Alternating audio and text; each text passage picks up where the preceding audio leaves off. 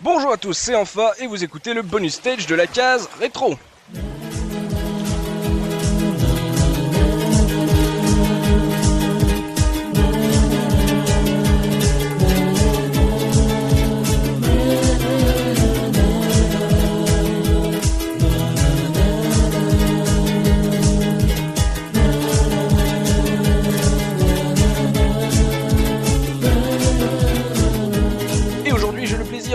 Fred et Mehdi de Jeux Game. Moi non plus. Bonjour messieurs. Salut Merci à vous d'avoir accepté l'invitation de la Case Rétro pour ce, ce programme spécial d'été. Ça nous fait plaisir de vous recevoir euh, entre podcasteurs. On s'était jamais parlé, on s'était jamais, on s'était jamais croisé, on vous avait jamais invité. Ça fait du bien de vous avoir, euh, bah, justement cet été. Eh C'est ben, plaisir partagé. Un grand plaisir, je suis un fan de la première heure de la case, donc euh, super cool. Moi aussi, je suis un grand fan de la case. pour m'épauler durant ce podcast en direct de la régie de la case rétro.fr, le papa Looping. Comment ça, Looping? Ça va, salut les gars.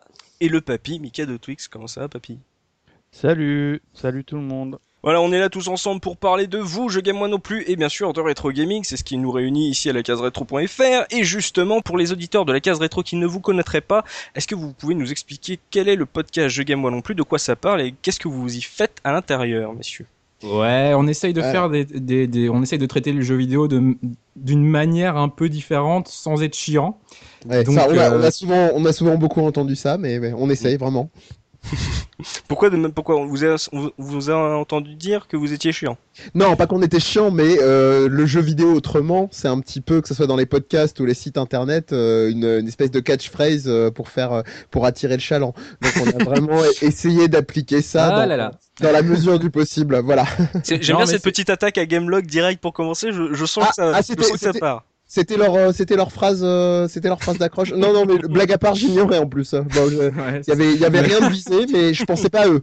Voilà, voilà, bref. Mais c'est surtout que voilà, on Fred. essaie de parler de, de thèmes comme, euh, comme l'art, l'histoire, la psychologie, tout ça. Ça peut paraître chiant sur le papier.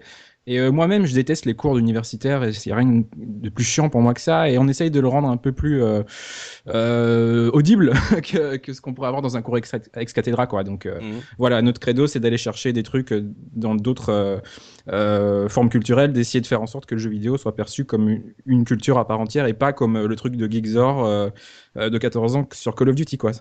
Par exemple, vous, vous avez l'impression que euh, là, on voit les machines qui changent de génération. Vous avez l'impression que le discours qu'on a autour du jeu vidéo, il faut qu'il évolue aussi, ou que bah, justement cette génération qui avait commencé sur le papier, qui était toute autre époque, euh, elle a essayé de faire la même chose sur les sites internet et qu'il serait temps de se renouveler, c'est ça? Euh, qu'elle év- qu'elle évolue, oui, mais euh, c'est tout à fait possible de cohabiter. Parce que j'ai l'impression, moi, de, de ce que je ressens de mon côté, j'ai toujours l'impression qu'il y a une angoisse des, on va dire, du journaliste jeu vidéo tel qu'on le connaît de- depuis des, des années, comme vous en parlez souvent dans la case euh, quand vous faites la revue de presse de l'époque. Mm. euh, que, c'est-à-dire que s'il y a une nouveau fo- nouvelle forme de critique du jeu vidéo, les autres disparaîtraient. Non, non, pas du tout. Moi, je pense que les deux peuvent cohabiter et que, pour vous répondre, oui, ça, ça doit évoluer sous d'autres formes. Mm, Mais je, là, on parle de, entre guillemets, on parle de la presse euh, de jeux vidéo généraliste. Est-ce que justement les sites internet de presse euh, spécialisée jeux vidéo, est-ce que ce genre de site va pas se recaler comme une une rubrique sur des sites vraiment généralistes et que finalement les sites de jeux vidéo doivent se mettre à avoir une- un discours autre autre que bah, jette le VRP des des éditeurs, surtout avec cette nouvelle génération qui s'annonce? Bah, c'est surtout que moi j'ai l'impression, euh, quand je vais, je vais lire euh, la plupart des sites de jeux vidéo, j'ai l'impression d'être sur Hardware FR ou sur euh, Tuning Design. enfin, Lave vaisselle l'impression- magazine, oui. ouais, c'est ça, euh, la vaisselle magazine avec le- les performances, le voltage, et on va te les comparer et tout ça. Donc voilà, à un moment donné, je pense qu'il faut arrêter de, de, de se baser seulement sur les critères techniques. Et bon, tout le monde dit ça, c'est super cliché de le dire, d'accord, mais mais il faut aussi, enfin, t'as des trucs comme dans le cinéma, voilà, t'as as, des critiques qui tiennent absolument pas en compte de la technique du film, et c'est aussi sympa aussi de voir les jeux autrement que. C'est aussi que la case, c'est aussi pour ça que le rétro, la case rétro, c'est super intéressant, c'est que vous parlez des jeux euh, dans l'absolu, au-delà de, du fait qu'ils soient beaux, pas beaux, euh, à jour ou pas, Mhm. c'est que le jeu, euh, voilà, on, on en parle souvent par rapport à ce qui existe à une même époque. Ouais. techniquement, euh, au niveau des genres, de l'évolution des genres et tout ça. Mais je pense qu'on peut aussi avoir un autre regard et, euh, et pas seulement euh, toujours comparer et, euh, et contrôler le, le niveau d'huile dans le moteur, quoi. Mm. Ça. Et pourtant, Dieu Mais seul sait que euh, pour la pour la case rétro, que ça pouvait être, on va dire, casse-gueule, sachant que le le rétro gaming en général, euh, oui, casse-gueule dans le sens oui. où le rétro où le rétro gaming en général, c'est euh, l'espèce de, de petit hameçon qui fait euh, frétiller le gamer et que et qu'on peut faire ça de manière très très basique avec euh, seulement de la pure nostalgie, mais Mm. c'est pas du tout du corporatisme, euh, comme disait Fred, euh, le fait que vous ayez une revue de presse, on recontextualise le jeu vidéo, on a les souvenirs d'expérience, mais pas que. On arrive, on a aussi un peu de technique, on a aussi un peu de, de pratique du jeu, de le comparer euh, euh, à ce qu'en pensait le, le créateur à l'époque, à ce qu'il peut en dire aujourd'hui s'il est encore vivant euh, Mm. ou si encore il fait du, du jeu vidéo. Une salutation à, Bruno Bonnel. Oui, Ce que je trouve intéressant, c'est que, ok, on recontextualise, mais vous parlez aussi des jeux, euh, de votre ressenti aujourd'hui par rapport à des jeux que vous avez peut-être pas fait à l'époque. Euh, Ce qui avait été le cas avec hein. Florent Gorge sur euh, Notopia. Il nous avait posé un défi, on n'avait jamais joué à ce jeu PC Engine, et justement on a dû y jouer et se remettre un peu dans le contexte. C'était un défi sympa et c'était bien qu'il nous l'ait foutu celui-là. Et c'est ça qui est intéressant, c'est de voir euh, ben, est-ce qu'il y a des, des jeux intemporels, est-ce qu'il y a euh, une valeur dans le jeu qui qui est pas forcément définie par son époque? Parce que les qualités du jeu, si le jeu est vraiment bon, il doit toujours être bon aujourd'hui. C'est ça le truc. Oui. Donc C'est ça. Mais c'est pour ça que moi, en tant que euh, host de la case rétro.fr, mon truc, c'est justement d'être le, joueur candide, le jeune joueur, et d'essayer de, faire sortir à ces, vieilles carcasses un peu euh, tout ce qui, tout ce qu'elles avaient pensé du jeu vidéo à l'époque. Et est-ce que, euh, euh, logiquement, est-ce que ces jeux-là, bah, ça se joue encore aujourd'hui pour un jeune joueur? Parce que euh, on peut conseiller des vieux films à, des jeunes cinéphiles, et, et c'est vrai, ce qu'on n'avait pas voulu faire exactement avec la case rétro, c'est de dire, eh les gars, on joue à la Super NES, c'est trop cool, regarde, il y a des pixels, c'est marrant. Non, c'est, enfin, Mm. on s'en fout. Non, mais si Je- c'est bien fait. euh, Enfin, moi, je sais que je peux prendre du plaisir encore sur euh, Batman sur NES, quoi, parce que il, il est carré. euh. non, mais je, je trouve même que ça va, ça va plus loin que ça pour, euh, sur deux points, c'est-à-dire est-ce que ça peut encore se rejouer aujourd'hui dans, il y a deux trucs, il y a, est-ce que, comment est-ce que ça se rejoue aujourd'hui? Donc on arrive forcément sur comment est-ce qu'on se, euh, on peut récupérer le jeu, soit en forme matérielle, soit sur des nouvelles plateformes euh, d'émulation officielles ou non. Et puis le, le deuxième point, c'est comment est-ce qu'on y joue aujourd'hui si on y a joué hier, c'est-à-dire avec notre Mm. âge, avec nos lectures, avec les films qu'on a vus, avec l'âge qu'on a pris, avec le rapport, on parle souvent des, euh, chez vous, chez les collègues Gamerside aussi, des papas gamers, c'est-à-dire quel rapport on a des types de parties, de leur durée et tout ça. Et, et tout ça, voilà, c'est- vachement intéressant à avoir à l'esprit, je trouve. Tiens, on a une, euh, on va se diriger direct avec la régie avec une question de podcaster. Mika de Twix, tu as une question pour Je Game moi non plus. Oui, enfin, j'imagine que, comme, enfin, je parle en mon nom, que vous êtes friand de, de podcasts. Ouais. Euh, et euh, c'est en curieux que je demande ça. Je- J'aimerais savoir si déjà vous écoutez d'au- d'autres émissions. Et euh, si oui, lesquelles euh, Vas-y- Fred. moi, l'émission que j'écoute euh, le plus souvent, ça- La case rétro, bien sûr. Non, c'est non, pas le plus souvent parce que c'est pas assez là où il y a le plus de, nu- de numéros. Mais euh, bah, je suis euh, toutes les semaines Bar Game Blog, je suis euh, Silence on joue euh, depuis longtemps d'ailleurs, depuis très très très longtemps. Mais euh, c'est vraiment Gameblog qui a pour moi lancé. euh, Enfin, Mm, ils ouais. étaient un petit peu précurseurs, hein, on peut le Ils dire. ont donné envie à beaucoup d'entre nous, Ouais. podcasteurs amateurs, de justement de se lancer, de se dire tiens, avec un Mhm. micro, on peut partager notre passion, ça a l'air cool. Puis c'est moins chiant que de faire de la vidéo. Mm, mm. Mais euh, donc euh, Gameblog, euh, ouais, ça Gameblog, ça reste un, un incontournable pour ceux pour ceux d'entre nous, même euh, pour Gamerside, euh, on en avait parlé quand on était allé chez eux. Ça reste quand même une valeur sûre de ce qu'on nous a, ce qui nous a donné envie de partager notre passion comme ça. Ouais. Mais encore aujourd'hui, euh, il m'arrive d'écouter des, les premiers numéros de Gameblog, euh, ceux qui étaient plus décomplexés. euh, c'est pas du tout ce que nous on fait, mais c'est aussi une complémentarité de d'aller chercher ce plaisir-là. C'est vraiment, c'était vraiment une formule qui, qui n'existe plus vraiment aujourd'hui, je trouve, où Mm. on- les gens veulent veulent trop être carrés, sérieux, en tout cas dans le podcast. euh, professionnel hein. Ouais. Euh, voilà donc euh, c'est pour ça que je trouvais ça intéressant cette espèce de, de- de radio presque libre euh, où il y avait des vannes complètement n'importe quoi Mhm, euh, mhm. avec Angel, Candy et tout ça donc euh, Ah oui, Angel. Ah, Angela Lia. Mm, mm, mm. Et toi, Mehdi, les podcasts que tu écoutes et ceux que tu as envie de faire partager D'accord. Pourtant, j'avais fait studio, donc j'ai pris la liste. Bon, en vrac, euh, sans euh, la, la, case très sérieusement, pas seulement parce que vous nous avez invité, mais parce que le traitement, le traitement euh, aussi, parce que le traitement nous intéresse. Gamerside, comme ce que disait Fred, c'est-à-dire dans ce côté très radio libre, au, au, sens où ils parlent vraiment de leur passion, mais derrière le côté, on va dire relax, il y a, y a, tout un univers de personnages qui est créé derrière. Il y a mm. vraiment une réelle oui, je pense qu'on peut presque parler de, même si eux vont, vont faire les, les espèces de, de, de feignants, euh, non, non, c'est pas du tout le cas, mais vraiment un travail d'écriture. Euh, il y a aussi, euh, bah, je, comment dire, au, bas gauche-droite, mais plus mmh. pour leur, leur hors-série que, que les news, parce que pour les pour l'actualité en général, je reste sur, comment dire, sur Silence on joue. Ça mmh. commence à faire déjà beaucoup de podcasts. Gameblog comme, comme podcast officiel, bien sûr, parce que ça fait un moment, mais c'est sûr que le rythme hebdomadaire est déjà déjà très violent à l'époque, alors euh, aujourd'hui peut-être un petit peu plus espacé. J'ai un peu du mal aussi avec leur politique de euh, comment dire de ces numéros euh, qui sont consacrés à l'actualité du mois. J'avoue que moi, je mm. suis un peu moins réceptif. Et puis en dernier, pour faire un peu international, il y a un podcast qui s'appelle 8-4 qui est un podcast euh, d'Américains euh, euh, expatriés au Japon, euh, qui, qui est très sympa et qui, dans la durée, se rapproche assez souvent des, des émissions de jeux game, moi non plus. Ouais. On essaye pourtant de, des fois de raccourcir. Donc voilà, petite découverte peut-être pour certains qui seraient, pas, qui seraient pas anglophobes. il parle en fait essentiellement des jeux, jeux vidéo japonais et euh, de la culture japonaise quand ils quand ils peuvent. Mais surtout euh, du jeu vidéo japonais. Et ce qui est intéressant c'est de voir on va dire sur des jeux euh, euh qui vont être jouables en ligne mettons je prends les premiers exemples qui me viennent en tête comme Monster Hunter mhm. qu'est-ce que ça représente au Japon Monster Hunter? Là où chez nous c'est très très peu développé. Mhm. là-bas ils, ils, en parlent à l'échelle japonaise. C'est un c'est un phénomène qui est qui n'a rien à voir et qui est extrêmement euh, qui est monstrueux. La religion officielle. C'est ça, voilà, c'est vraiment euh, voilà. C'est ça, oui, il y, a, le shintoïsme et il y a Monster Hunter. voilà. Avant de passer au sujet de l'invité, nous avons une question au niveau de la régie avec Looping. Oui, ouais, moi je voulais vous demander en fait combien vous êtes dans l'équipe et euh, qui, qui compose l'équipe en fait? On est 150.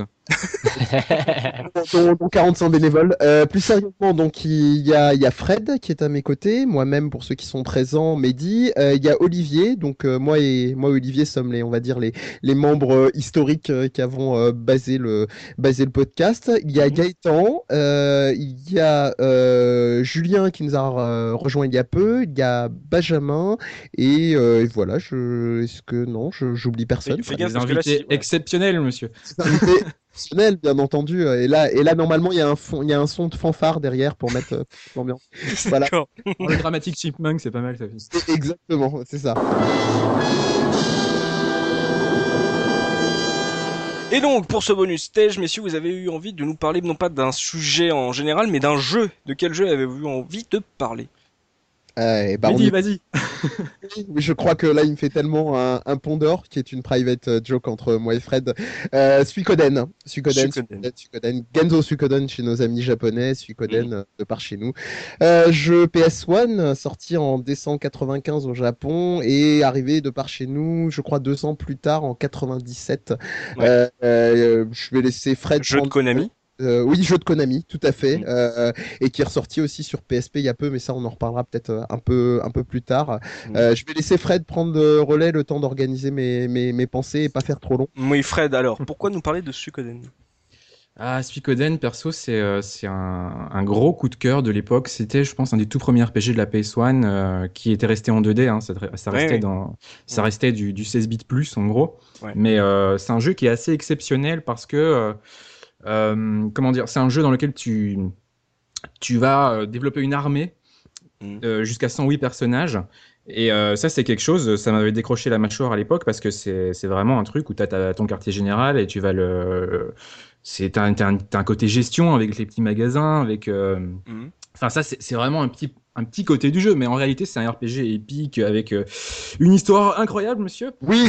Euh, qui, qui, qui, est basé sur le roman Au bord de l'eau, qui est euh, l'un des grands romans chinois avec, euh, avec le voyage en Occident, euh, mm. alias Sayuki, etc. Et euh, bah voilà, ce jeu, c'est vraiment pour moi la découverte du RPG en fait. Euh, voilà, je, en, en, 80 quoi, 97, début 97. 97, 97 ouais, ouais euh, je l'avais fait en fait. Je me souviens à peu près en même temps que le premier Legacy of Kain. Oh, Euh, quel bon jeu. qui était exceptionnel. Et, Et, qui euh, est là, pour- c'est vraiment deux styles euh, totalement opposés. hein. Ouais, bah oui, ouais, c'est le, le côté occidental, euh, action RPG le, et euh, voilà, le gros truc qui en est, euh, 3D hyper euh, technique et un RPG presque à l'ancienne. quoi. C'est Mhm. ça. Et euh, ce qui se passe, c'est que euh, voilà, à cette époque-là, j'avais quoi? J'avais 10 ans, 11 ans. Là, j'en ai, euh, je vais en avoir 26. Mhm. Et il se trouve que je lisais Joypad beaucoup. Et en février 97, je m'en souviens très bien, il y avait une couverture Tekken 3 avec Jean et, et une pub Tobal à l'arrière. Hein Donc, bon, il faut savoir, à l'époque, je lisais le, tous les mots d'un magazine, du début à la fin, je suçais le magazine jusqu'à jusqu'à la moelle. Et il y avait... il y avait plusieurs jeux là-dedans qui m'avaient fait de l'œil. Il y avait Suikoden, qui, dont le test avait écrit- été écrit par Gregorello. Euh, et il y avait Legacy of Kain qui avait été écrit par Gregory Street Feather alias Raon. Rarement De de Gameblog. Et donc ces deux jeux-là m'ont vraiment fait de l'œil et euh, ça a été mon premier vrai RPG entre guillemets. Donc il est sorti avant FF7, hein, il faut savoir. Mhm. Euh, en tout cas en Europe, même là-bas d'ailleurs euh, au Japon. Et, euh, et voilà, avant ça j'avais fait euh, le seul simili RPG que j'avais fait, c'était Secret of Mana et Zelda 3 on va dire, mais c'est pas vraiment des RPG. C'est des action RPG, ouais. C'est d'action RPG, mais ça, ça, Et- m'a- ça a été ma, ma vraie découverte du RPG euh, classique japonais au tour par tour. Et c'est, c'est, il est plus que classique en fait. Il est, euh, il a ses propres particularités avec euh, Mm. un système de combat euh, qui a plein de. Assez unique, euh, ouais. ouais. Question, Oui, question, question de néophyte, euh, tu dis RPG au tour par tour, avec euh, 108 personnages, comment ça se passe? Alors en fait, six, hein. Mehdi. En fait, il y en a, il y en a six par équipe. On peut en mettre euh, effectivement moins, mais bon, en général, euh, à, à moins d'être maso sur les bords, on, on garde les six. Et euh, donc, euh, il faut savoir que dans les 108 personnages, c'est c'est vrai que ça, ça met euh, comme ça des étoiles dans les yeux. Tous ne sont pas jouables euh, en- au combat. Il y C'est-à-dire en a qu'il y a- certains qui s'occupent de la base en fait. Exactement, c'est-à-dire qu'ils s'occupent de la base, du type euh, bah, ceux qui vont s'occuper des, rien. des... Ah, je- Ouais, mais ça, je serais jamais d'accord là-dessus, euh, Fred. Moi, je suis beaucoup plus ex- extrême que toi. Euh, donc, euh, par exemple, ceux qui vont s'occuper des onsen ou, euh, ou des, de ce, ce type de, de, de structure-là, bon, ils vont pas être là en, en support de combat. Euh, donc, euh, on a du, du tour par tour. Ce qui est très intéressant, c'est qu'on a des possibilités d'union, euh, d'attaque, euh, et ça donne vraiment euh, presque des mini-histoires dans chaque combat en fonction euh, euh, des personnages s'ils ont un lien dans l'histoire, ou alors des fois ça peut être des liens complètement euh, what the fuck, hein, ça peut être des personnages soit au- autour d'un thème, s'il y a la vitesse, donc si vous avez un elfe et si vous avez un, personnage qui est plutôt réputé rapide, il y a de grandes chances pour qu'ils aient des unions. Et là aussi il y a un jeu dans le jeu de se dire bah tiens on va on va essayer de trouver les unions, on va essayer de trouver les magies, les affinités de magie et tout ça, et ça c'est assez extraordinaire. Je voulais juste Surtout, rajouter il y a avant. trois types de combats. hein. Il y a, il y a les, euh, Oui, les combats Ouais, normaux. je- euh, j'allais, j'allais, j'allais y venir, mais juste, juste avant, juste avant de poursuivre, euh, on parlait de la, de la, fra- de la, la presse française avec Fred. Euh, Il faut aussi savoir que c'est le premier test de Julien Chiez, vu qu'on parlait de Gameblog tout à l'heure, euh, et qu'il en parle très souvent d'ailleurs. Ça a été son, voilà, fin de la parenthèse. Euh, Il y a donc, comme, euh, comme le disait euh, Fred euh, en, en, en me coupant euh, violemment, il y a son, T'as a compris, son- Fred? T'as compris mais t'aimes Ah, ça. ah, Voilà. Non, non, ça ira. Euh, et y a donc il y a les, euh, les combats euh, stratégiques qui sont en, en fait euh, en, essentiellement en case par case et où on, on s'occupe des, des, des unités. Et donc là, ce sont les espèces de grandes batailles euh, armées qui peuvent s'apparenter à une espèce de, de risque, quoi. On est vraiment sur du type jeu de plateau et, et c'est là où voilà les- le gros des conflits se règle. Alors, Mm. ce que je, je vous dis ça, mais en même temps, je réalise que on parlait de Suikoden 1. Dans Suikoden 1, on n'était pas encore aux batailles rangées en case par case. On était dans une espèce de pierre feuille ciseau. C'est à partir du 2 que sont arrivés les euh, que sont arrivés les comment dire euh, les batailles euh, tactical, un peu ouais. les tacticals un peu plus développés. Donc le pierre feuille ciseau, si mes souvenirs sont bons, il y a attaque, il y a magie et, euh, Et les archers. options et les archers et les options euh, les sous-options qui permettent de booster les les, les équipes. Donc euh, il faut faire euh, il faut un petit peu se renseigner en fonction de euh, en gros en général, il y a des gros chefs d'armée en face et de se Mm. dire bah tiens, est-ce qu'il va être plutôt dans quel type d'offensive, quel va être son équipement et, et composer en fonction de tout ça. On va se tourner vers la régie avec une question de notre expert en anglais, Looping. oui, bah oui, vous savez que moi et l'anglais. non, parce Ça que fait moi, 108 Euh, comme les moi, du j'ai- destin. Moi, moi j'ai eu le jeu à l'époque euh, et en fait, euh, bah, moi j'ai eu un problème, c'est que le jeu est entièrement en anglais. Ouais. Euh, donc ça m'avait freiné. Euh, pourtant, je faisais des jeux en japonais à l'époque, mais ça me dérangeait moins. Je sais pas pourquoi. Sur PlayStation, quand quand je suis passé à la PlayStation, tout ce qui était anglais, tout ça, ça m'a complètement freiné. Et je voulais savoir vous comment vous avez abordé le jeu par rapport à ça. Est-ce que déjà vous compreniez bien l'anglais? Est-ce que c'était facile d'y progresser? Enfin voilà. Alors, perso, j'ai pas, hein. eu- j'ai pas eu trop de problèmes, c'est-à-dire que ça a été le moment où je commençais à, on va dire, à me familiariser euh, avec, euh, avec l'anglais, c'est un bien grand mot, mais où euh, je Avec commençais. les à- anglaises. Euh, c'est une autre histoire, mais euh, disons, il y avait les, euh, les, les, les sub- il y avait juste peut-être les subtilités, les termes un petit peu plus techniques qui étaient compliqués, qui me faisaient ouvrir le, le, euh, le dictionnaire. euh, mais mais c'est ça qui était génial aussi, euh, parce que bien entendu, quand on parle, quand les gamers parlent, très souvent, ils vont vous dire qu'ils vous ont appris l'anglais, euh, voire très souvent en deuxième position le japonais, par euh, autour de la, de la passion du, du jeu vidéo. Euh, je- le premier historiquement avec lequel j'avais commencé, c'était très très tôt, c'était Wonder Boy. Bon, euh, Wonder Boy 5, pardon, exactement sur Mega Drive. Mais euh, sur Suikoden, j'étais à un niveau où ça me posait pas trop trop de problèmes. Voilà, je sais pas pour Fred, mais Bah, perso, euh, j'ai euh, plus ou moins appris l'anglais avec le jeu. J'avais mon petit dictionnaire d'anglais à côté. Oh. Et euh, il faut savoir que je connaissais pas bien la grammaire. Alors, le mot us, nous, moi je Mhm. croyais que ça se disait us ou us et je comprenais pas par exemple. Et euh, j'ai appris petit à petit en mode petit nègre euh, l'anglais. mais euh, après, j'ai commencé à suivre des cours d'anglais, etc. Donc ça a été. Mais euh, il faut savoir que ce jeu, euh, je l'ai refait plein de fois, ce que je fais plus aujourd'hui, mais je l'ai fait plein de fois et j'ai écrit non pas une, mais deux solutions complètes du jeu que, que j'ai euh, que j'ai foutu en ligne et ça c'est un point commun qu'on a avec Mehdi euh, c'est pour ça que j'ai pris ce jeu aussi euh, Ouais. euh, c'est que voilà euh, si euh, si Mehdi et moi on se connaît c'est parce que lui tenait un site gros sur. Suikoden voilà. et Alors moi je tenais euh, de mon côté un site sur un Voilà. qui s'appelle Blame et voilà et, et réciproquement on participait au forum de l'autre et on s'est connus euh, il y a euh, moult années Mm. euh, grâce à Suikoden C'est beau. c'est voilà, c'est c'est c'est beau, c'est ça les amitiés du net.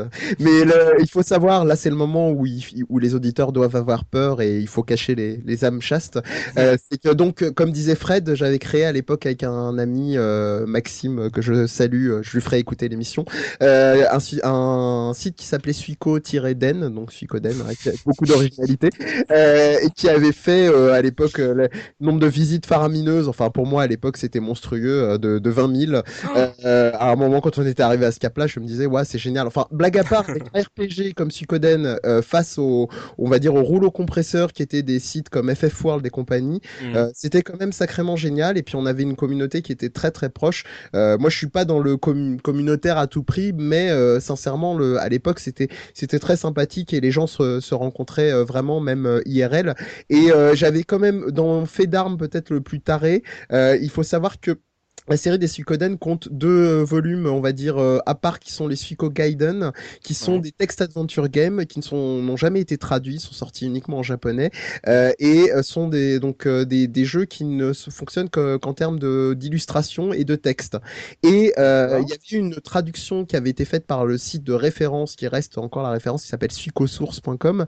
Et euh, donc moi, j'avais été amusé à aller récupérer toutes les, les images, donc case par case du jeu, à droite et à gauche.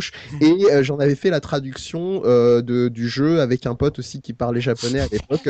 Et donc j'avais euh, mis euh, une traduction de ce qui se passait scène par scène, embranchement par embranchement. Est-ce euh, que tu veux en parler, Mehdi? Est-ce que tu euh, est-ce que tu veux je- parler à quelqu'un? Je, je, je sors, je sors récemment de justement tout ça, donc euh, tu viens de terminer c'est ça? Tu Voilà, viens j'ai terminé le neuvième pas de ma de mon groupe de parole, donc je vais pas rentrer de- dedans de nouveau. Voilà, voilà pour euh, pour ce qui est du, du site à l'époque. on, on revient en régie avec une question très factuelle de notre papy Mikado. Vas-y Mika.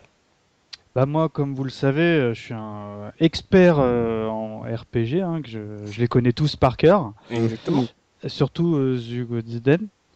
et euh, et euh, j'ai une question euh, pour pour le finir. euh, J'imagine qu'il y a des quêtes secondaires, etc. Donc euh, pour plier le jeu, grosso modo, il faut combien d'heures? Alors 20 pour le ouais voilà, c'est ça, 20 heures et si vraiment on peut 30 heures pour quelques quêtes et si, après si on peut être perfectionniste, bah ça grossit en fonction de de, de l'envie. Mais c'était Euh, pas des masses hein, pour l'époque. Euh, non, non, non, mais c'est-à-dire que ça va faire, euh, ça va faire gros troll, mais c'était, c'était 20 heures extrêmement bien remplies, euh, contrairement, et Dieu seul sait que je le porte énormément dans mon cœur, contrairement à un FF7 où des fois il y avait des micro baisses de régime, même si Mm. à l'époque, voilà, il y avait les, les, attention, un langage de vieux inside, il y avait les FMV, les full motion vidéo, donc les Oui. cinématiques, et, et on prenait plein les mirettes. Là, il y avait rien, c'est-à-dire que c'était très artisanal, c'était du, c'était de la 2D, c'était et, et pourtant, c'était euh, c'était des, des scènes euh, mythiques. Enfin, je vais pas aller m'amuser à spoiler, d'autant qu'il est disponible, euh, comme je disais tout à l'heure, sur, sur PSP, PSN. Donc, euh, Mm. ce serait dommage de priver les gens de ces, ces, ces, ces grands moments-là. Mais euh, voilà, 20 heures très très bien remplies et très intenses.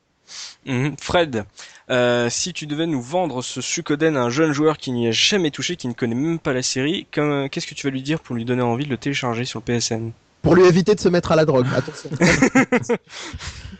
Euh, Déjà, je lui demanderais à quoi il joue aujourd'hui Mhm. comme RPG. Et je lui dirais que en face, euh, un truc comme Suikoden, t'en as plus. Ça existe plus. Ouais. C'est juste, euh, c'est juste plus possible du tout. Les, les RPG aujourd'hui, euh, j'ai l'impression que les seuls RPG japonais qui subsistent, c'est les trucs ultra clichés à la Tales of, avec, les, avec toujours la nana aux cheveux roses, la fille lapin et tout ça. Mais celui-là, euh, il était plus, euh, bon, c'est bon, un mot un peu bidon, mais il était plus mature dans le sens où euh, l'histoire Ouais. était quand même assez, euh, comment dire, je vais pas dire corsé, mais c'est- relativement sérieux dans les thèmes. C'est Mm. c'est assez intéressant. En fait, on joue en gros au départ le fils d'un empereur, pardon, d'un- du général de l'empereur, et comme dans le roman Au bord de l'eau, bah, il va y avoir une révolte contre euh, l'autorité en place, et euh, on va réunir une armée de révolutionnaires contre euh, bah, Mm. voilà le- l'empire qui qui, qui gère en gros de manière autoritaire le- le- les lieux. Ouais. Et, et, et je, je trouve qu'il y a quelque chose dans ce jeu que, j'ai même pas retrouvé dans un autre RPG. Je veux dire, au niveau du scénario, c'est quand même bon, c'est quand même très libre par rapport au, au roman et tout ça qui a vieilli, mais on va se retrouver devant des thèmes que, que je retrouve pas moi dans les autres RPG et, et celui-là quand même c'est il y a aussi le kiff de, de réunir son armée quoi on, on- Mm. on a on effectivement on a peut-être 30 ou 40 personnages obligatoires mais tous les autres ça veut dire qu'on se promène dans, dans les villages euh, il y en a qui euh, qui sont trouvables que euh, avec certains trucs euh, à et puis certains ensuite, moments, euh, ouais, ouais. C'est Euh, ça Pour donner un vas- exemple, par exemple, euh, on a vu le, la Mother Base dans le dernier Metal Gear sur PSP. Est-ce que ça ressemble à ça ou est-ce qu'on se rapproche plus, par exemple, d'un Shining Force à grande échelle avec euh, beaucoup plus de gens et euh, une sorte de création, de gestion de, de châteaux ou de, de territoires Euh, le premier exemple, c'était quoi? Excuse-moi. Le Metal Gear euh, sur PSP. Ah oui, oui, d'accord. le Euh, oui, oui, oui, on serait, on serait quand même un petit peu plus proche de ça. Ce qu'il faut savoir, euh, c'est que donc on a, un moment du jeu et c'est, c'est, euh, c'est un, motif de tous les Suikoden, on se retrouve donc euh, dans son, dans son QG avec euh, des événements X ou Y qui nous y amènent. Et une fois qu'il est occupé, donc on a une base de personnages qui se sont joints à cette espèce de rébellion, comme disait euh, Fred. Ça Mm. aussi, c'est un motif euh, récurrent.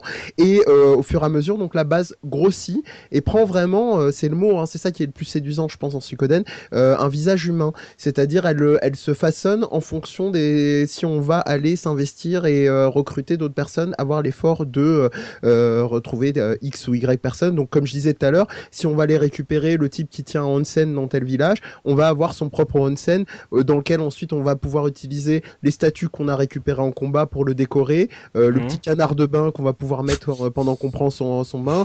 Voilà, plein de, plein de détails de ce type-là. Ou alors dans Suikoden 2, c'est par exemple on récupère un jardinier, on peut ensuite récupérer euh, des salades, des tomates, euh, euh, les cultiver, les utiliser comme objet ensuite. Il y a vraiment un truc qui reste extrêmement cohérent euh, dans, dans l'ensemble dans l'ensemble du jeu Mhm. et euh, voilà Et puis surtout, il y a Euh, y, vraiment le souffle épique de, de- On a toujours ces pré-réunions avant une bataille. euh, c'est ça c'est ça ouais ouais Avec vraiment les généraux qui se rassemblent, euh, Mhm. avec euh, la préparation de, Oui. de la stratégie, euh, c'est vraiment super épique quoi. Et Ouais. on voit vraiment la progression de notre armée dans le monde. De... Enfin, en tout cas, c'est une région et on a euh, ou un pays, je sais plus exactement, mais en gros, on a les, les provinces.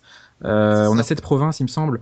Et petit à petit, on va aller les conquérir, on va aller s'attaquer au château euh, de chaque province. On va. Ça, va ça, se ça, ça joint à l'histoire en plus. C'est l'idée de la ils- rébellion, de monter le, le- Voilà. les rebelles contre le- l'Empire en place. Et en gros, ça, le fait de ré- réunir euh, tes personnages et de faire progresser euh, ton château exactement, euh, enfin dans le gameplay, en gros, ça apporte de la densité à l'histoire et tu, tu te sens vachement plus porté par l'histoire. Complètement. Et puis ils y vont pas, à la- comme disait Fred, ils y vont pas à la one again. C'est-à-dire qu'ils discutent avant du fait que euh, en face euh, les autres sont, sont beaucoup plus forts, euh, euh, qu'il va falloir euh, soit ruser, soit trouver un, un moyen détourné pour aller euh, leur, leur, leur rentrer dedans. Et, et euh, encore pour euh, pour compléter euh, ce qui était dit juste avant, euh, c'est peut-être le seul jeu à l'heure des, là encore un, un petit instant troll, à l'heure des Call of Duty qui nous font et ou des Battlefield, même si ça reste des très bons jeux en termes d'expérience euh, simple, euh, qui nous font vraiment penser le rapport euh, au conflit euh, armé et à la guerre tout simplement. C'est Ah ouais, peut-être pas des bêta- combats qui coulolent quoi. Voilà, c'est peut-être pas, c'est peut-être bêtasson de dire ça. Et quand on voit Laurent Bage avec le style le Kara Design euh, qui est très très japonais, très manga, euh, malgré tout, on, on, on a les dommages collatéraux de la guerre parce qu'en général, les les pers enfin le héros, euh, il prend cher quoi. Vaut mieux pas faire partie de son entourage euh, sans, sans rentrer dans le détail parce que euh, très souvent. Et, et puis il y a des petits détails comme on a retrouvé dans plein d'autres jeux qu'on retrouve maintenant. On se dit c'est complètement ouf dans un Fire Emblem de perdre un personnage et compagnie. Bah dans Suikoden déjà on pouvait le perdre euh, en bataille et on pouvait le perdre définitivement. Et d'ailleurs, pour avoir la vraie fin dans les Suikoden, en général, il fallait garder, trouver et garder, conserver ces 108 personnages euh, avant, avant euh, la fin du jeu. Ah. Avant de passer à l'OST de l'invité, on a une dernière question au niveau de la régie avec Looping. Ouais, ben moi je voulais savoir en fait si euh, donc on, on sent bien que vous avez tous les deux euh, beaucoup aimé le 1. Donc je voulais savoir si vous aviez fait les, les Suikoden suivants, donc euh, sur PlayStation, sur PlayStation Oui. 2, et euh, savoir un peu comment la série elle avait évolué euh, graphiquement, euh, dans l'histoire, euh, voilà, si vous pouvez Alors, nous le- expliquer un peu. Ce qui est complètement. très intéressant, vas-y, ce qui est très intéressant, c'est que l'univers est cohérent, il se tient en un bloc. Donc, euh, Suikoden 2, ça va se passer euh, dans la région juste au nord du premier, euh, quelques trois années plus tard, je pense, trois ans plus tard. C'est 3 ans. Et, euh, Et ensuite, c'est 15 ans plus tard pour le, pour le 3. C'est ça, et c'est vraiment des, des régions adjacentes comme ça. On va découvrir euh, comment évolue à la fois euh, la géopolitique des lieux et Mhm. euh, comment ça se passe ailleurs euh, dans- au niveau de. Enfin, on va voir qu'à chaque fois, dans chaque épisode, on a toujours cette base de rébellion contre l'ordre établi. Mais, euh, mais vraiment, euh, au niveau du scénario, en tout cas, c'est un bloc cohérent. Après, pour le jeu en lui-même, Suikoden 2, c'est vraiment une version euh, euh, EX Plus Alpha du premier, vraiment exceptionnelle. Euh, EX Mm. Plus Alpha pour Street Fighter. hein. Et, c'est vraiment On, la- on dit- enfin, les puristes disent 0. Enfin, il faut savoir que le premier Suikoden, euh, le- enfin Suikoden 2 aurait dû être le premier apparemment. Ouais. Euh, et ce qui se passe, c'est que le, le réalisateur du jeu s'est dit, euh, bon, Murayama, voilà, il s'est dit, euh, voilà, j'ai pas envie de, de rater mon, mon, mon essai sur le jeu, donc on va faire le premier avant, qui est un peu moins ambitieux que le 2, mais le 2, c'est ce qu'il avait voulu faire dès le départ, et on le sent vraiment. Euh, D'ailleurs, dans les pubs de l'époque, je parlais de Joypad, mais euh, on avait des pubs qui faisaient référence à un certain Joe Stone pour Suikoden 1, alors que c'est un truc que tu vois dans le 2. Enfin, on Ouais. que, euh, qui est la, qui est la famille Oui. d'un des deux héros du 2. Euh, très, très rapidement, et dans ce que disait euh, Fred, tout ce qui est ambiance géopolitique, et ça revient à ce qu'on disait tout à l'heure de penser la guerre, est très intéressant parce qu'on voit des ethnies dans le jeu euh, qui font clairement référence à des personnages qui feraient euh, identifiables comme des personnages plutôt venant de l'Europe, euh, Europe du Nord, Scandinave, euh, l'Afrique, euh, les, les, les climats aussi sont adaptés. Et Mm. alors, si pour répondre vraiment à votre question et suivre les choses, donc il faut savoir que le du 1 au 2, il y a il y a 3 ans, du 2 au 3, il y a 15 ans. Entre le 3 et le 4, le 4 a lieu 150 ans avant le 1 et euh, le 5 a lieu, si je ne dis pas de bêtises, 15 ans euh, avant, avant le, le premier. avant le 2, avant le 2, je Avant crois. le 2 Parce que parce que c'est avec euh, le, avec le personnage de Jorg, enfin bref. Euh, 12 ans après, c'est ça. Alors après, pour faire très simple pour, euh, pour, pour vos éditeurs et pas trop les embrouiller, euh, s'il fallait, je dirais s'il fallait en choisir un euh, aujourd'hui, Mhm. il y a, on peut commencer par le premier si on est en mode puriste, qu'on veut faire les choses dans l'ordre, et sincèrement, ça en vaut largement l'investissement, vu le fait que les trois premiers sont vraiment une forme de trilogie, et euh, le 3 est un, on va dire, une conclusion euh, magistrale, même si graphiquement, il a un petit peu pris un coup dans l'aile, euh, il y a des personnages un peu trapus en modèle 3D, etc., mais on peut dépasser euh, ça avec euh, la générosité du jeu. Ou alors, il y a un manga qui adapte Suikoden 3. Voilà, c'est ça, oui, tout à fait, qui est aux éditions Soleil. Mais plus objectivement et plus facile et plus accessible financièrement aussi peut-être, hein, parce qu'il faut savoir que le 1 et le 2 coûtent respectivement entre 120 et 200 euros pour les, Les broutilles. Les les plus broutilles. grands furieux, voilà, Pekadi. Euh, le 5 euh, est vraiment une manière de rentrer, je trouve, dans l'univers de Suikoden sans euh, s'encombrer de tout le background, etc. Et on peut avoir une excellente euh, expérience de jeu. Après, il faut savoir, pour terminer là-dessus, donc euh, j'en parlais tout à l'heure, euh, il y a eu les Genzo Suiko Gaiden qui sont euh, deux, euh, deux spin, enfin pas deux spin-off, mais qui viennent combler euh, ce qui s'est passé entre Suikoden, entre certaines zones d'ombre de Suikoden 2 et Suikoden 3. Ouais. Euh, Il y a eu le Suikoden Card Adventure sur Game Boy Advance et le Tir Kreis qui est sorti sur Nintendo DS il y a quelques années maintenant, qui est un très très bon aussi, une très bonne alternative, mais qui ne s'inscrit pas dans, malheureusement dans la saga des Suikoden. Il y a aussi Euh, le c'est- Tactics hein, pour les vrais puristes. il y a le Tactics, oui, qui fait euh, Rhapsodia chez, chez les Japonais et Tactics Mhm. chez les Américains, qui fait la jonction du coup euh, entre le, à certains éléments de Suikoden 4. Et le dernier qui est sorti sur PSP, dont le sous-titre m'échappe, qui a l'air sympathique, mais pour l'instant n'a pas été localisé ou quoi au caisse. Et là aussi, comme pour le Tierkreis, n'a pas de lien avec la saga de base. Donc pour faire simple et récapituler, Oui. si vous êtes puriste, le 1 et la suite derrière. Et si vous voulez juste euh, essayer de vous investir sur un seul pour l'instant, le 5. Et Sur S'il faut vraiment euh, cibler le meilleur de tous, je pense qu'on sera d'accord pour dire que le deuxième Mhm. est encore un chef-d'œuvre absolu. euh, c'est- un de mes jeux préférés, ça c'est sûr et certain. Objectivement, oui. Le, le Euh, deux- le deux, la grosse perle de la série. ouais, ouais. ouais, vraiment. Vraiment. Pour euh, énormément de points qu'on n'aurait pas le temps euh, assez sur Mm. l'émission de développer. Et, et ben ça va être l'heure de l'instant musical avec l'OST de l'invité.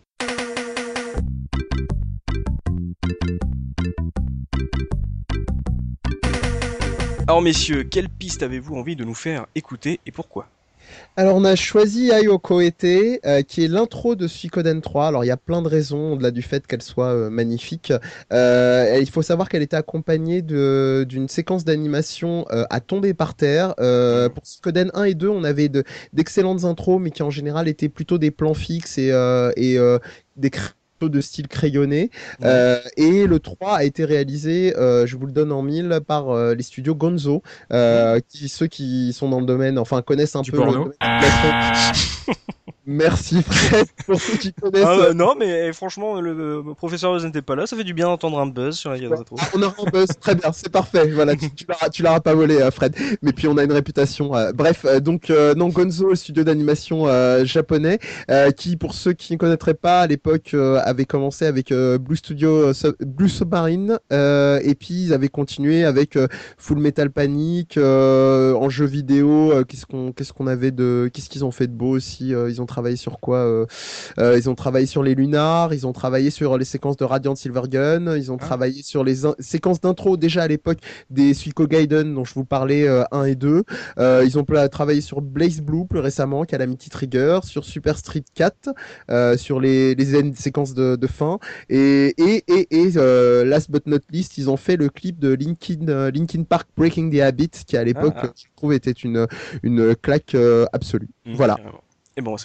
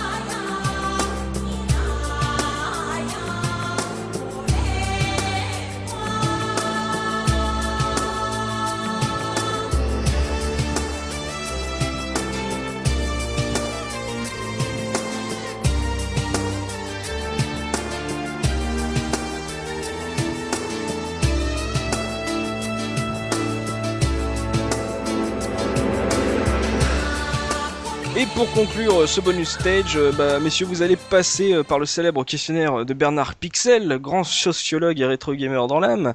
Est-ce que vous êtes prêts? Et prêt, prêt. Et ju- juste avant le questionnaire, est-ce que je peux Oui. faire un instant quatrième mur? Vas-y. Oui, parce qu'on est en fait, on a des coupes de montage. Ah, je suis en train de briser le, je suis en train de briser euh, l'am- l'ambiançage et ça me fait beaucoup rire. Ça me fait penser à un jeu qu'adore Fred, euh, qui est El Shaddai, où il y a le personnage euh, de Luc- le personnage de Lucifer qui claque des doigts pour séquencer le jeu. Donc, voilà, petite. euh, Mais je suis le diable. Voilà, je suis tu- le diable. Tu as, tu as cassé le mythe. ah, Comment est-ce qu'on comment est-ce qu'on va se, se répartir les Et questions ben justement, 10 questions, chaque question, euh, 5 questions par personne, et c'est Fred qui commence. Ça vous va? Allez, c'est parti. Fred, sur quel jeu as-tu ressenti ta plus grande fierté en voyant le générique de fin défiler? Mir. Non, Ah. pas Nier, Dark Souls. Dark Souls, oui, tu m'étonnes. Mehdi, quel est selon toi le personnage le plus classe de l'histoire vidéoludique? Oh là là là là là là là, c'est horrible comme question ça. C'est horrible. Je vais laisser Fred y répondre, tiens.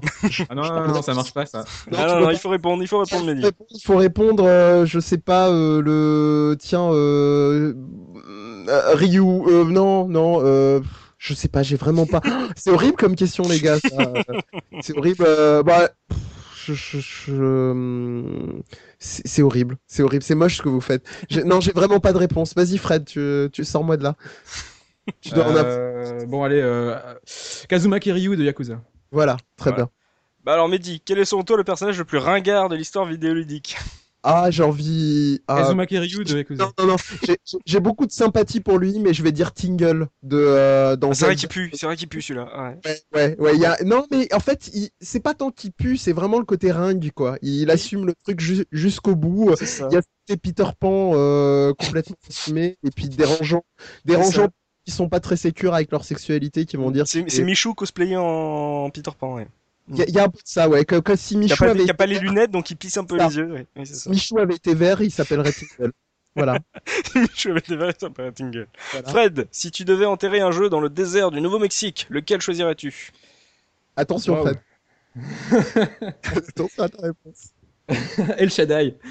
Parce que ce jeu ne mérite pas d'exister. Ça va. Non. Euh, il, est, il parle sous l'effet de la drogue, c'est pas grave. D'accord. Mehdi, si tu n'avais qu'une seule place sur ton meuble télé, quelle console y trônerait en priorité? Lynx. Euh... euh, Ah ouais, ça aussi, ça aussi. Non, rassurez-vous, là j'ai une réponse par contre. Euh, Jaguar. je crois que c- non, non, plus sérieusement, je crois que ce serait, mine de rien, ce serait la, ce serait la PS2 parce qu'en plus avec la rétrocompatibilité PS1, ça fait pas mal. Peux faire les Suikoden dessus. C'est ça. Ah, Il c'est ça. fait ouais, toujours ouais. encore sur cassette. Il est en roue libre. Fred, quand un jeu t'énerve, quel juron sort le plus souvent de ta bouche? Euh... Mais je suis super poli, moi, comme mec, donc euh, S'il te plaît, jeu, sois bon. je le passe à Mehdi comme il a fait tout à l'heure. Mehdi, Ouais. Je sais pas. oh, ça doit être très classique. Ça doit être, euh, euh, ça doit être putain, sûrement. Ah, le putain sort, le, le putain Ouais. sort souvent, oui. Ouais, ouais, le- ouais, ouais, ouais, oui, sûrement. Ça, ouais, ça doit être ça. Mehdi, quel est ton plaisir coupable, le jeu que tu as presque honte d'aimer? Euh, le problème, c'est qu'il y en a pas mal. Et d'ailleurs, Fred se fout, se fout souvent de moi sur les jeux que je fais. Euh, Qu'est-ce que ça, lequel ça pourrait être? Pepsi Man? Euh, Non, non, Pepsi Man, c'est pas encore. Pas l'aimer, Pepsi Man. Euh, Pepsi. Ah, si, si, il est classe quand il slide. Hein. Euh, non, sérieux- sérieusement, le plaisir coupable. Le- euh, T'as une idée, Fred, celui dont on se fout vraiment de ma gueule quand j'en parle euh, Non, je sais pas. avec, avec un sourire? Il y en a trop. Euh, non, ouais, ouais, on va peut-être. euh, Ah si, si, ça y est, je sais. Euh, c'est euh, c'est Coco Kori no Ichibanya sur PS2, qui est un jeu de simulation de cuisine de curry. Oh la euh, vache On en parle dans notre numéro sur la cuisine, un petit. Mm. euh, En fait, on cuisine. En général, les gens me regardent comme un extraterrestre. Il y a aussi Yoshinoya, qui est une chaîne de, euh, qui est une chaîne de, de restaurants japonais. Et en fait, Kokori no Ichibanya a le mérite d'être bon quand même dans son genre parce qu'on dose. Il faut savoir qu'on dose le stick et le curry avec le, avec le stick gauche et qu'on on doit doser 150 grammes à 300 grammes. Et dans le mode expert, il faut doser le riz et en même temps accueillir les gens avec un irashaimase et leur dire au revoir avec, euh, avec un arigato gozaimashita. Donc, Bonjour, vous êtes sur le podcast de la drogue. bonsoir. Fred, drogue rétro. quel est le jeu généralement plébiscité que tu ne peux absolument pas supporter? Assassin's Creed. Ah, tu trouves qu'il est plébiscité? Oui. D'accord. Uncharted aussi. Je sais quoi, c'est c'est quoi le pire? C'est la réponse de Fred ou ta remarque euh? Mehdi, si tu pouvais résumer ta vie en un jeu, lequel choisirais-tu? Suikoden. Pourquoi je pose la question? L'a hein. Et finalement, Fred, enfin, si tu ne pouvais plus jouer qu'à un seul titre pour le reste de ta vie, lequel choisirais-tu? Oh là là. Euh, hmm, euh, Dark Souls. Suikoden 2, je réponds. aussi. Fred a donc envie de souffrir jusqu'à la fin de sa vie. C'est ça. On a d'ailleurs eu un numéro dédié euh, sur Jeu Game Le Mono. sadomaso- oui, sur le masochisme, oui. Ouais, ouais. Eh messieurs, c'est là-dessus qu'on va que ce bonus stage touche à sa fin. Merci à vous, Fred et Mehdi, euh, le c'est pas sorcier Merci du jeu également non renvoyer. plus. Allez, les Fred déjà mis du jeu vidéo, ouais. Ouais, c'est ça. Classe. Merci à vous d'avoir accepté euh, bah, notre invitation et de vous être prêté à l'exercice. C'était vach- vachement cool. Bah, merci à vous, Avec franchement, grand merci. plaisir. C'est très Merde. cool d'être de l'autre côté pour une fois. Merci à mes anciens euh, au niveau de la régie, Mikado, Twix, Looping d'avoir aidé durant ce podcast. Oui. Bah, merci, merci à vous d'être venus. Ça fait super plaisir. Comment ça, les anciens? Qu'est-ce que ça veut dire? Attends. Veux-tu que je te rappelle ton âge, papy? Non. Voilà, c'est ça. Merci à vous, euh, chers auditeurs de la case rétro, bah, de nous écouter durant, ce, durant cet été ou même plus tard si vous êtes vraiment à la bourre, que vous étiez en Thaïlande ou je ne sais où. Voilà, on va se dire à la prochaine et euh, un prochain bonus stage. Salut, salut Bye bye. Salut. Salut